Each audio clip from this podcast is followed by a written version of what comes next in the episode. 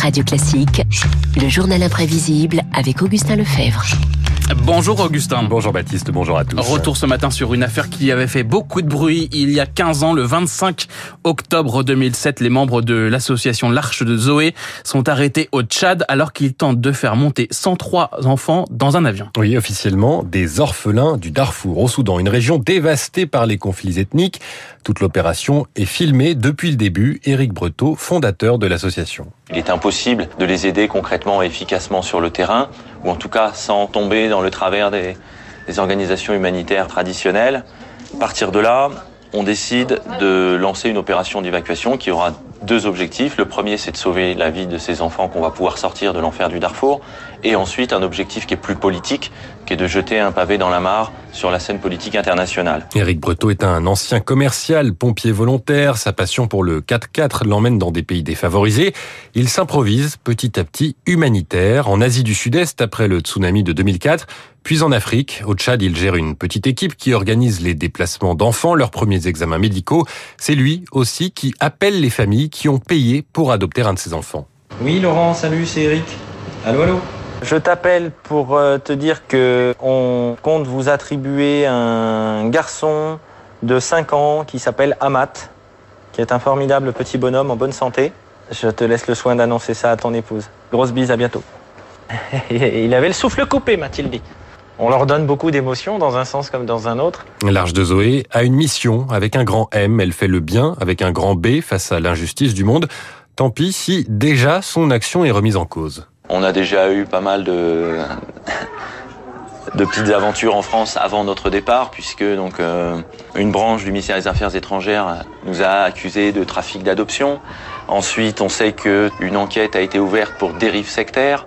On a appris récemment qu'une euh, autre enquête allait être ouverte pour escroquerie. Donc voilà, on va inventer tout un tas de prétextes pour essayer de démonter cette opération, ce qui est dommage parce que ça risquerait de décentrer le débat. Une opération qui continue malgré tout jusqu'à la fin ou presque ce 25 octobre 2007. L'arrestation d'un groupe de neuf Français au Tchad, tout près de la frontière du Soudan. Ils sont soupçonnés de trafic d'enfants. L'Arche de Zoé avait fait agrandir la piste de l'aéroport local pour que le Boeing affrété exprès puisse atterrir.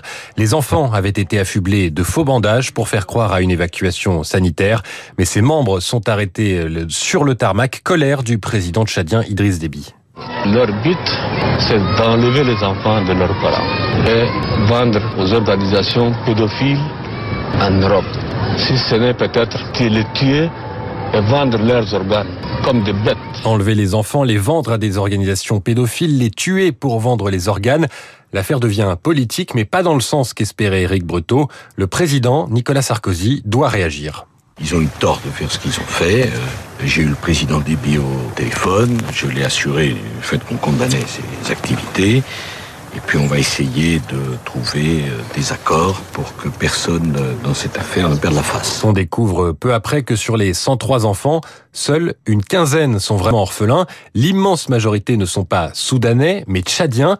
Et ce n'est pas une erreur. L'Arche de Zoé promettait aux parents d'éduquer gratuitement leurs enfants. Makiné leur a confié son fils Hamza. Quand ils sont venus nous voir, ils nous ont dit qu'ils ouvraient une école, que ce serait bien pour les enfants. Je ne leur pardonne pas ce qu'ils ont fait. Ils ont voulu voler nos enfants. Encore aujourd'hui, quand je vois un blanc, je ne suis pas tranquille. Autre extrait, on entend une des autres protagonistes de cette affaire, Émilie Lelouch, la compagne d'Éric Breteau. Je veux qu'on prenne mon enfant que provisoirement, c'est ce que je veux. C'est pas possible, il faut qu'elles arrivent à comprendre que ça c'est pas possible. L'association voulait d'abord évacuer 10 000 enfants, 10 000, puis 1000, puis 300. Elle n'avait pas d'agrément pour promettre l'adoption. Des slogans comme feuille de route et des soutiens haut placés inexistants. Derrière cette dérive de l'humanitaire et cette crise internationale, c'est aussi joué un drame intime pour les couples à qui on avait promis un enfant. Témoignage d'une femme et de l'avocat de ces familles au procès cinq ans après. Cet avocat, c'est un certain Éric Dupont-Moretti. On aurait pu euh, avoir euh, peut-être à l'heure qu'il est un enfant si jamais on n'avait pas rencontré l'Arche de Zoé. Tout a été fait pour que ses parents euh, croient et espèrent en la venue imminente de cet enfant. C'était euh, la venue de l'enfant, c'était son adoption, c'était la préparation de la chambre, euh, des jouets, de la layette. euh, Enfin, tout ce qu'un couple peut faire et, et peut rêver dans une circonstance comme celle-là. Et tout ça sur fond de mensonge, à l'évidence, d'inconscience au mieux pour les prévenus, d'inconséquences au pire. Ça, c'est le procès français. Il y avait eu un procès au Tchad depuis une grâce présidentielle d'Idriss Déby. À ce procès français, Émilie Breteau et Émilie Lelouch sont condamnés, notamment pour escroquerie. Leur histoire a ensuite inspiré un film, Les Chevaliers Blancs, avec Vincent Lindon. J'ai un mois devant moi, là. Je fais quoi, moi, si je peux pas les ramener, ces gamins? Hein? Je fais quoi? On arrête de se prendre la tête, on prend les 4x4, on va voir les chefs de village et on avance. Il a envie d'être euh, sauveteur. Le problème, c'est que de sauveteur, il a envie de passer à sauveur. Et c'est quelqu'un qui, en fait, va tout doucement se perdre en route et tomber amoureux de lui en train de... De sauver le monde. Oui, c'est le bien qui se regarde dans la glace. Éric Breteau et Émilie Lelouch ont refait leur vie en Afrique du Sud. 15 ans après leur échec, ils sont passés à autre chose. Pas le Soudan, où la situation humanitaire est toujours dramatique. Merci beaucoup Augustin Lefebvre, histoire euh, incroyable. On vous retrouve demain euh, Augustin pour un nouveau journal imprévisible, 7h54 sur Radio Classique. Dans un instant, le décryptage écho avec euh, Pauline Jacot et la France.